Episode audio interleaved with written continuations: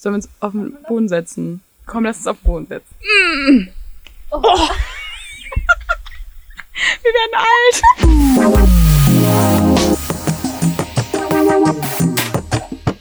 Salon 5. Hallo Leute, ich bin Salon 5 Reporterin Marie und ich rede heute mit Elena über das Thema ähm, Alleinerziehend oder äh, zwei Elternteile. Ähm, hi Elena. Hi, Marie. Wir hatten ja gerade schon ein bisschen über unsere Familienkonstellation gequatscht und ich weiß, dass du von zwei Elternteilen aufgezogen wurdest, in dem Fall ja dann Mutter und Vater. Und ähm, ja, mich interessiert total, wie du deine Kindheit und deine Jugend erlebt hast. Ähm, also insgesamt, glaube ich, war meine Kindheit und Jugend schön, so wie man sich das so, glaube ich, standardmäßig vorstellt. Also wie du schon gesagt hast, Vater, Mutter und ich habe noch zwei Geschwister ähm, sehr behütet und irgendwie, keine Ahnung, Haus, Hof, ähm, Sonnenschein so.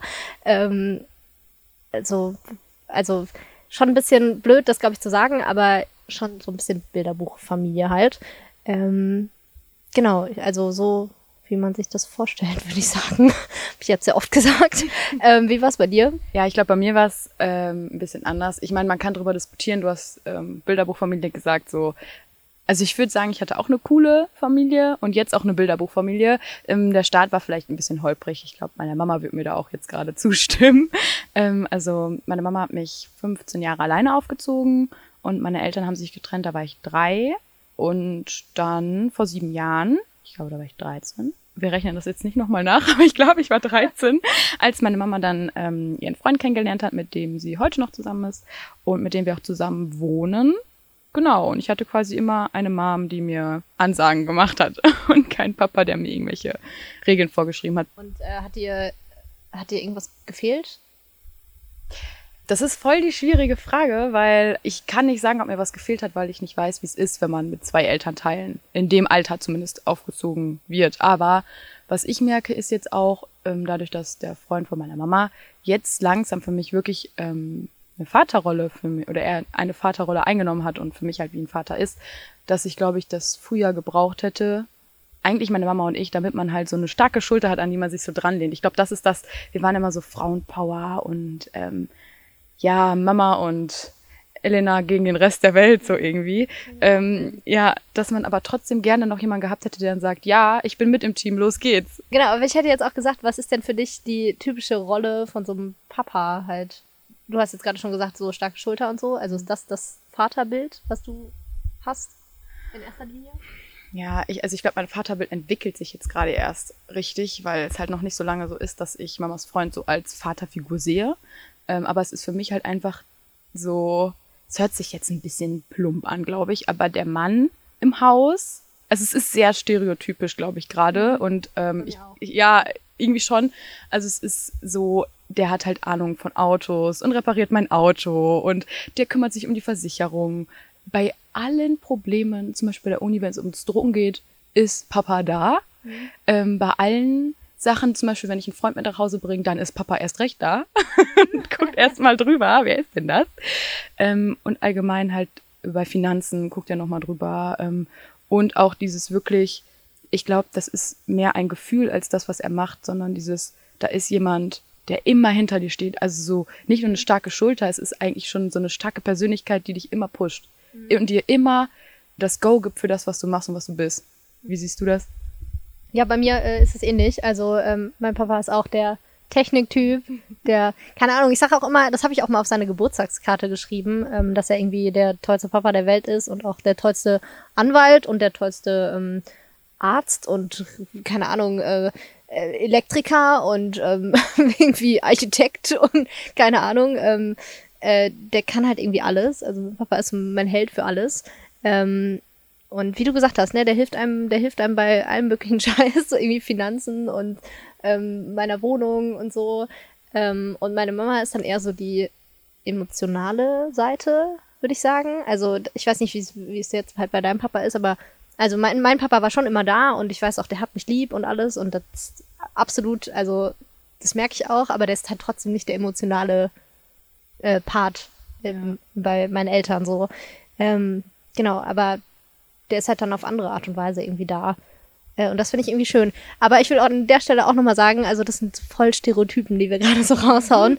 Äh, eine Familie äh, kann auch absolut aus zwei Vätern oder zwei Müttern oder halt wie bei dir nur aus einer Mama bestehen. Ähm, und das ist ja auch genauso gut. Also du sagst ja auch jetzt, dass ähm, so wie du es am Ende hattest, war es vielleicht nicht die Bilderbuchfamilie und so wie man sich das vorstellt, aber trotzdem hat es ja funktioniert. Deshalb finde ich das völlig in Ordnung, dass wir auch andere Formen und Farben von mhm. Familien haben. Ähm, genau.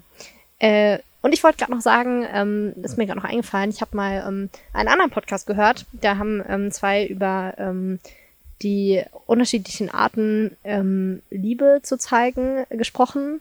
Und das ist halt bei manchen irgendwie, also ich kann es nicht mehr genau sagen, ähm, was es so für Arten waren, aber bei manchen ist es halt so die emotionale Art, dass man irgendwie äh, sich irgendwie drückt und ähm, keine Ahnung, irgendwie sich berühren muss. Ähm, bei anderen sind es halt irgendwie Worte und bei anderen sind es halt irgendwie Taten und Sachen, die man für den anderen macht. Und also bei meiner Mama zum Beispiel ist es eher so, ne, Worte und so ähm, irgendwie sich mal berühren oder so. Und bei meinem Papa sind es einfach echt die Taten so und dadurch weiß ich auch, der hat mich lieb und der ist immer da und ich weiß nicht, wie es bei deinem Papa ist, aber ich habe letztens meinem Papa gesagt, ich brauche, ähm, keine Ahnung, mein, genau, mein Fahrradschloss ist kaputt. dann haben wir uns beim nächsten Mal gesehen, was hatte mein Vater in der Hand? Ein Fahrradschloss. So, das, das ist halt einfach mein Vater, so. Und äh, das ist halt irgendwie schön zu wissen, so.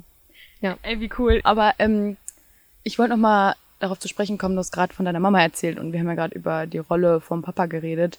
Ähm, also bei mir war es zum Beispiel so, dass meine Mama währenddessen Vollzeit arbeiten war, zumindest in den ersten Jahren, um halt auch einfach das Geld reinzukriegen, um auch dieses selbstständige Gefühl zu haben, was zwar, also man, man, sie musste schon viel arbeiten gehen, um dann halt auch das, das Geld reinzukriegen. Man muss dazu sagen, äh, dass meine Mama auch Einzelhandelskauffrau ist und sie arbeitet auch im Einzelhandel und hatte dann halt auch irgendwann ja nicht so geile Arbeitszeiten.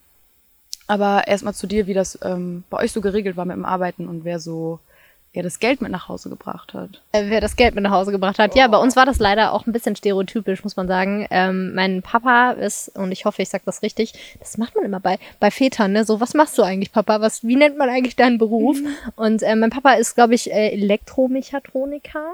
Äh, der hat nicht studiert mm, und ähm, meine Mama auch nicht. Meine Mama war eigentlich Bauzeichnerin und ähm, die haben halt beide gearbeitet und dann sind halt meine Geschwister äh, und ich auf die Welt gekommen und wir sind alle sehr nah zusammen. Ich habe einen Zwillingsbruder und eine Schwester, die nur knapp älter ist. Äh, deswegen so drei Kinder auf einmal, alle voll klein und dann hat meine Mama entschieden, dass sie äh, erstmal nicht mehr arbeitet und war dann, glaube ich, so zwölf Jahre oder so zu Hause und mein Papa hat halt nur das Geld nach Hause gebracht. Äh, und dann hat sie danach wieder angefangen zu arbeiten, aber nicht in ihrem alten Job, weil das ging irgendwie nicht mehr. Ähm, und äh, hat dann in der äh, Schule angefangen als Übermittagsbetreuung. Ähm, genau, und hat da so ein bisschen jetzt einen 450 Euro Job. Ähm, aber ich muss halt auch da sagen, ähm, also man kriegt das als Kind nie so wahnsinnig mit, aber auch da äh, hatten wir nicht so Stress, glaube ich. Also was, also das Finanzielle so angeht. Also mein, mein Papa war halt immer arbeiten und deswegen war der auch früher nicht so viel zu Hause, aber ja, am Wochenende halt schon, genau, sowas bei mir.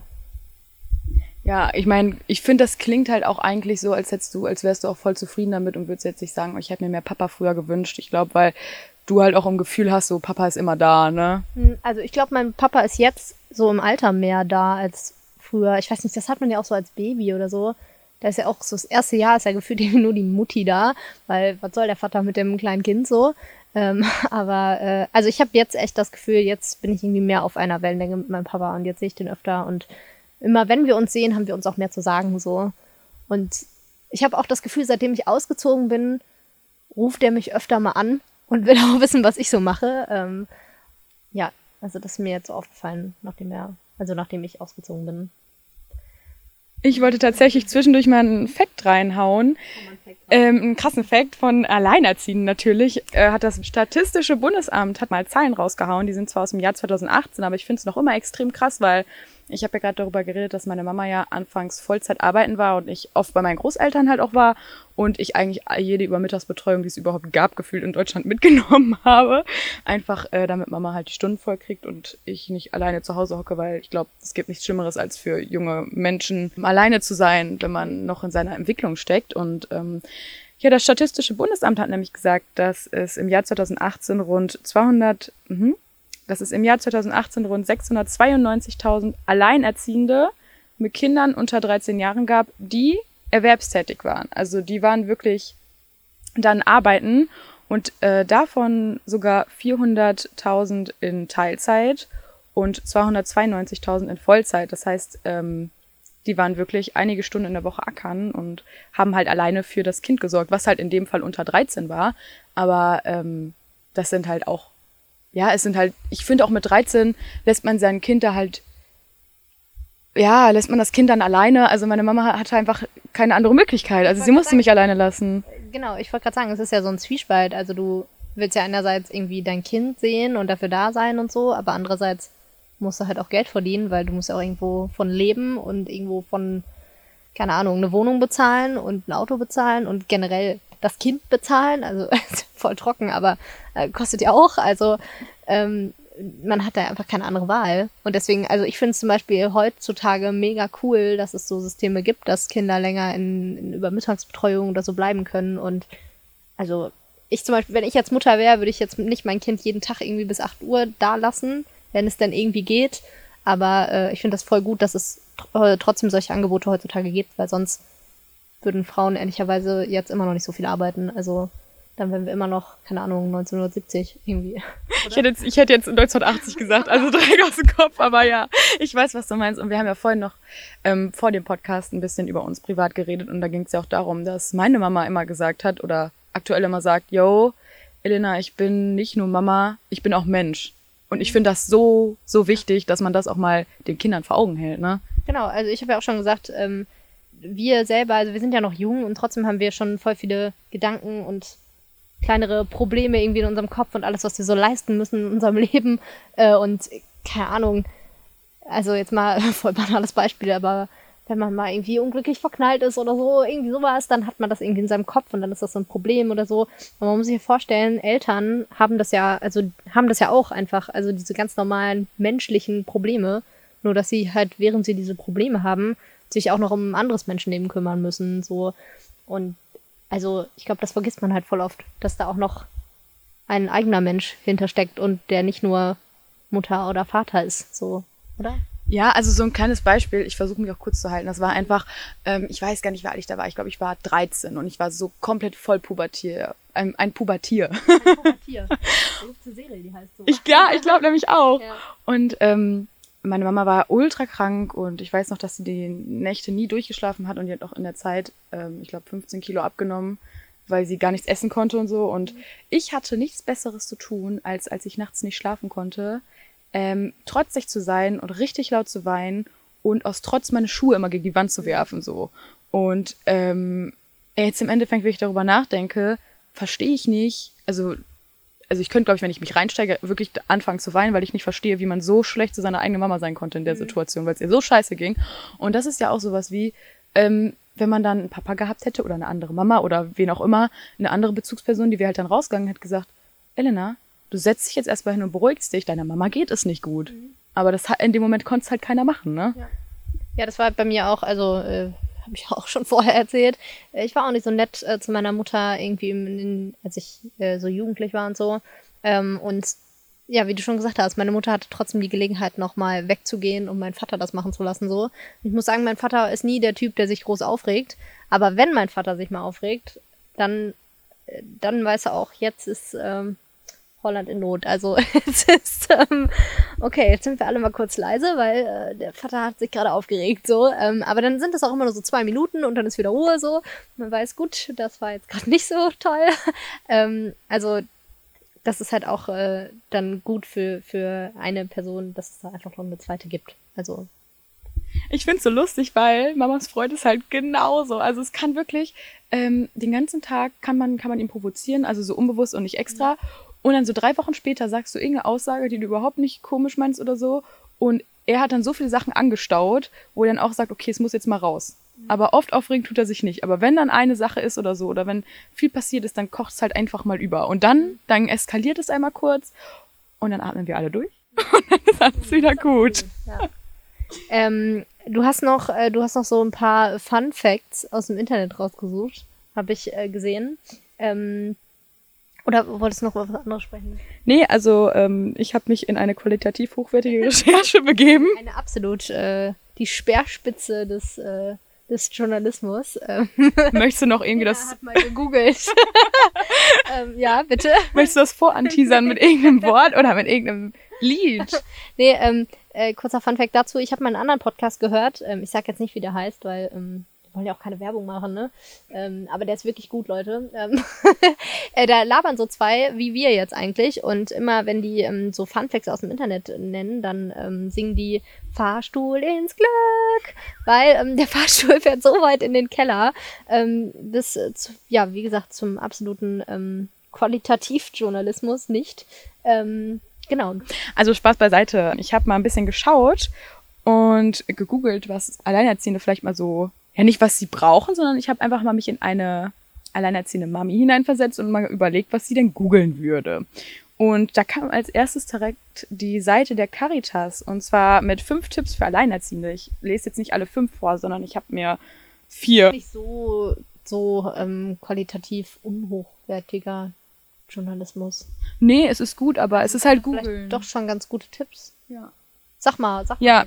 ja, zum Beispiel, dass man wirklich keine Angst haben soll als alleinerziehende Mama oder als alleinerziehender Papa oder als alleinerziehende Person, ja, sich Beratung zu holen. Also wenn es um den Mindestunterhalt geht, um Sozialgeld, Sozialhilfe, Wohngeld oder auch wenn es um Fragen geht, wie was ist, wenn mein Kind 18 wird, ähm, wie lange bekomme ich noch Kindergeld? Klar, Kindergeld betrifft jeden, aber ich weiß, dass meine Mama immer noch dieses Kindergeld im Hinterkopf hatte und immer wissen wollte, wie lange geht das noch, weil das ist halt auch nur mal Geld, von dem wir wirklich gelebt haben, worauf man halt angewiesen ist.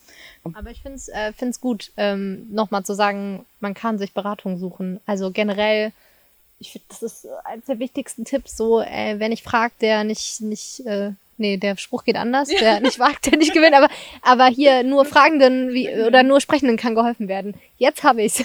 ähm, also ich denke mir immer so, mehr als Nein sagen können Leute nicht. Und Fragen stellen und sich Beratung suchen. Jetzt geht gerade mein Timer an hier. Ähm, Ja, wir haben uns ein Limit gesetzt, weil wir uns sonst verquatschen. Nee, wo waren wir? Genau. Also nu- nur wer Fragen stellt, der kann auch irgendwie Antworten erwarten. Und deswegen, ich finde, immer, immer Fragen stellen und sich informieren, weil nur dann kommt man auch weiter. Also jetzt zum Beispiel auch mit dem Kindergeld so. Also es gilt natürlich in allen Lebenslagen. Ne? Es geht jetzt nicht nur an, an Alleinerziehende, sondern ähm, einfach an jeden. Ich glaube, das, das wissen die meisten auch. Man traut es sich nur nicht immer. Das zeigt halt auch bei, auch bei Alleinerziehenden so, es gibt so viele Möglichkeiten, äh, damit man da irgendwie Unterstützung bekommt, finanziell und auch anderweitig so. Und deswegen an allen möglichen Stellen, die es gibt, irgendwie fragen. Und dann kriegt man auch Antworten. Ja, weiter zu Tipp 2. Ja.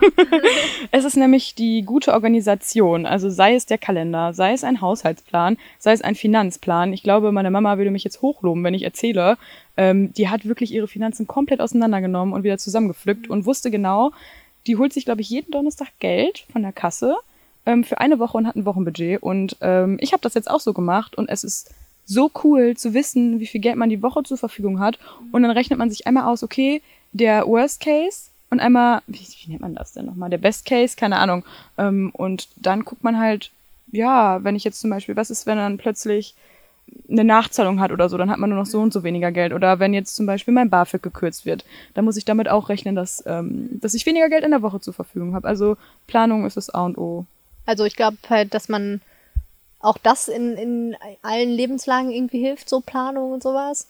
Aber dass man das natürlich, wenn einfach nicht so viel Geld auch auf dem Konto ist, vor allem wenn du jetzt so sagst, wenn man Nachzahlungen hat, wenn mal irgendwas passiert. Meine, mein Vater sagt mir zum Beispiel immer, und das sagt mir mein Vater, das würde mir meine Mutter eher weniger sagen. Ähm, mein, mein Vater sagt mir halt auch immer, Marie, und denk dran, auch immer noch mal was zurücklegen. Keine Ahnung, falls mal die Waschmaschine kaputt geht oder, äh, weiß ich nicht, äh, das Auto, wenn ich eins hätte. Ähm, also äh, solche Sachen im Hinterkopf zu haben, das ist, glaube ich, wichtig. Und ich finde, am Anfang macht, glaube ich, so ein Haushaltsplan voll Druck so, weil du dir denkst, oh Gott, ich kann nur so und so viel ausgeben. Aber wenn du dich da irgendwann dran gewöhnt hast, dann hast du halt, dann weißt du halt auch immer, dass da noch was über ist oder so. Also dass du, dass du damit, so wie du lebst, halt gut leben kannst. Hat das Sinn gemacht? Ja, also bei mir war es aber andersherum, weil ich habe dann gemerkt, boah geil, so viel Geld kann ich ausgeben die Woche. Also musst du natürlich nicht. Ich leg's mir dann immer zurück, wenn ich was übrig habe. Sprit ist teuer. Ein Tipp, der knüpft noch ein bisschen an an dem Hol dir Beratung-Tipp, ist nämlich, zusammen ist man weniger allein, nämlich dass man sich einfach mal netzwerkt, das hört sich so einfach an, aber dass man einfach schaut, okay, wer ist in meinem Umfeld noch alleinerziehend, dem muss es doch genauso gehen wie mir. Und wenn nicht, dann macht er wahrscheinlich irgendwas anders und vielleicht auch hat er irgendwelche Tricks für sich gefunden, dass er einfach besser um die Runden kommt oder glücklicher ist. Und wenn man vielleicht gerade einfach Menschen nicht kennt, dann ähm, kann man auch einfach auf die Seite der Caritas gehen. Da stehen auf jeden Fall Links, wo man sich ja netzwerken kann oder mit Gleichgesinnten verbinden kann. Findest du gut? Ist abgenommen? Finde ich gut. ja, der letzte Tipp ist noch, dass man keine Angst haben soll vor wenig Geld. Das ist natürlich jetzt ein wundervoller Tipp, weil ich glaube, jeder hat einfach Angst davor, wenig Geld zu haben. Aber es ist eher in die Richtung gemeint, dass man dem Unterhaltsrecht nachgehen soll, dass man ja, dass man diesen Büro, diesen Bürokratiewahnsinn hier in Deutschland, dass man sich dem wirklich mal ja vornimmt und auch klar, auch wenn da Hürden sind, dass man sagt, okay, ich versuche es wenigstens und versuche mein Glück und wenn es dann mal ohne Erfolg war, dann ist es so, aber ich habe es wenigstens versucht und dass man da die Motivation nicht verliert, was natürlich echt nicht einfach ist, aber dass man sich dann nochmal hinsetzt auf ein Popöchen mhm. und das an, anpackt, genau. Wie du schon gesagt hast, das passt ja zu diesem Beratungstipp. Ähm, ich finde einfach, äh, diese ganzen Gelder, das ist euer Recht und äh, das, dafür sollte man kämpfen. Also das hat man verdient, so und deswegen äh, sollte man das auch bekommen und dafür äh, und das vor allem wissen, also dass es sowas gibt und sich dafür auch äh, einsetzen, so dass man das bekommt. Ja, richtig. Äh, noch eine Frage habe ich. Ähm, wie ist es bei dir so? Also, wenn du daran denkst, dass, keine Ahnung, äh, willst du mal irgendwann Kinder haben? So, also wie stellst du dir, liebes Gespräch hier, äh, wie stellst du dir das äh, später vor? Also, wenn, wenn du mal Kinder hast, also kannst du dir vorstellen, alleinerziehend zu sein? Wie wünschst du dir das später? Ähm, ich finde es mega, mega schwierig. Ähm, wir haben. Ich sage immer zu meinen Eltern so, macht euch keine Gedanken, ich werde niemals schwanger, ich mache irgendwann eine Hundefarm auf oder so. ja, aber klar, wenn ich jetzt drüber nachdenke, ich glaube, irgendwann möchte ich schon gerne Kinder. Ich möchte, also ich glaube nicht, dass jemand freiwillig. Hm, ja, nee, nee, das ist falsch, wenn ich das sage. Also ich möchte zumindest nicht mit dem Gedanken ein Kind bekommen, dass ich es alleinerziehend großziehe. Vor allem, weil, also ich weiß, man bekommt es auf jeden Fall hin. Aber ich glaube, es ist einfach schöner, wenn man zwei Elternteile hat und zwei Bezugspersonen. Äh, ja, ich, ich mehr kann ich ja irgendwie gar nicht zu sagen, aber äh, wie sieht's denn bei dir aus? Ja, ich glaube auch, äh, wie du schon gesagt hast, dass es schöner ist, wenn man zwei Bezugspersonen hat, egal wer. Also ich bin auch voll dafür, äh, zwei Männer, zwei Frauen, ist alles egal, ähm, weil hier Vater, Mutterrolle und so, das können auch, kann auch Gott weiß wer einnehmen, so. Ähm, da, da kann sich auch alles irgendwie äh, überschneiden und so. Ähm, ich finde es auch gut, wenn man zwei Bezugspersonen hat, aber ich finde es vor allem wichtig, dass die Gesellschaft insgesamt einem zeigt und einem das Gefühl gibt, dass man auch halt alleinerziehend das schaffen kann und so. Das habe ich ja gerade auch schon gesagt. Ich finde so Angebote wie Übermittagsbetreuung oder so, dass man Kinder länger irgendwo äh, unterbringen kann, ähm, die Möglichkeit vielleicht auch Kinder zu Oma und Opa zu geben und sowas. Das finde ich auch wichtig, damit man auch checkt, ey, es ist auch nicht schlimm, alleinerziehend zu sein. Es ist nicht irgendwie verwerflich und es ist völlig in Ordnung, wenn man nicht mehr als Paar funktioniert, so ähm, dann sich trotzdem ordentlich um ein Kind zu kümmern. Deswegen natürlich wünsche ich mir auch, dass äh, ich irgendwann mal einen Partner habe und äh, ähm, der auch da ist, wenn wir ein Kind haben. Aber wenn das nicht so ist, dann möchte ich trotzdem von der Gesellschaft das Gefühl bekommen und von Leuten um mich herum, dass das dass ich gerade alleinerziehend bin, auch völlig in Ordnung ist, so, weil es ist einfach in Ordnung. Und da ist egal, ob ein, Vater sein Kind alleine großzieht oder eine Mutter sein Kind alleine großzieht. Ähm, ja, ich finde das völlig in Ordnung. Und ich möchte auch, dass jeder, jedes Paar, was sich trennt, ähm, darüber nachdenkt, dass es irgendwie gemeinsam dieses Kind bekommen hat. Und dass egal, ob wenn diese Beziehung nicht mehr funktioniert, man trotzdem immer noch Mama und Papa oder Mama und Mama oder Papa und Papa ist mhm. ähm, und einfach gemeinsam eine Verantwortung hat und sich da so weit zusammenzureißen, dass man zusammen für dieses Kind da ist, einfach solange es lebt, weil das hat man nun mal in die Welt gesetzt. Also das würde ich mir wünschen. Das finde ich so krass, weil das, was du sagst, ist, dass du dir wünschst, dass es von der Gesellschaft mehr akzeptiert wird, so. Mhm.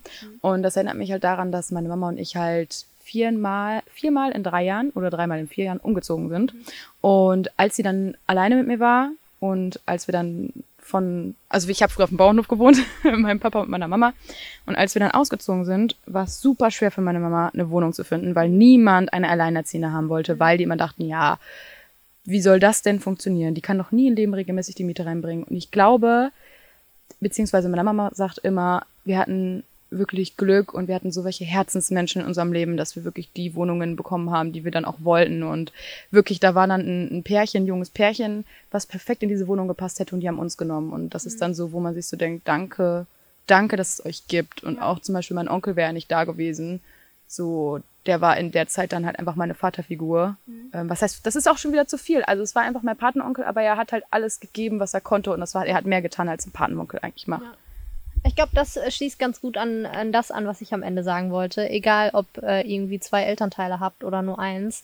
Denkt immer daran, ne, was wir vorher schon gesagt haben, das sind auch nur Menschen und die versuchen irgendwie ihr eigenes Leben auf die Reihe zu kriegen und auch noch eu, euer Leben mit zu organisieren und euch irgendwie das schönste, die schönste Kindheit und Jugend irgendwie zu ermöglichen. Die geben alles für euch und ähm, ich glaube, halt, wenn man, wenn man ein Kind irgendwie großzieht, so, dann gibt man einfach alles dafür. Ähm, und egal, ob es jetzt alleinerziehend oder halt zwei ist, die machen halt alles für euch. Und deswegen schätzt das auf jeden Fall. Ähm, ja, das ist, glaube ich, wichtig. Habt euch einfach alle lieb. Habt euch alle lieb. Wollen wir noch irgendwas sagen? The world is great. genau, the world is great. Äh, jo, Leute, der Podcast, ähm, also wir sind dann jetzt auch mal am Ende, würde ich sagen, oder? Ja, ich meine, hat ja gar ja. nicht lange gedauert. Nee, hat ja gar nicht lange gedauert. Also. Ähm, ich hoffe, euch hat's gefallen. Wenn euch der Podcast gefallen hat und ihr sagt, äh, ich will noch mehr Podcasts hören, dann geht doch gerne mal auf unsere Internetseite salon5.org oder ladet euch die Salon 5 App runter oder folgt uns bei Instagram, Salon 5 unterstrich heißen wir da. Und genau, da gibt's noch mehr Podcasts und noch mehr Infos und ähm, Jetzt wünsche ich euch einen schönen Tag, egal wo ihr seid. Jo, tschüss.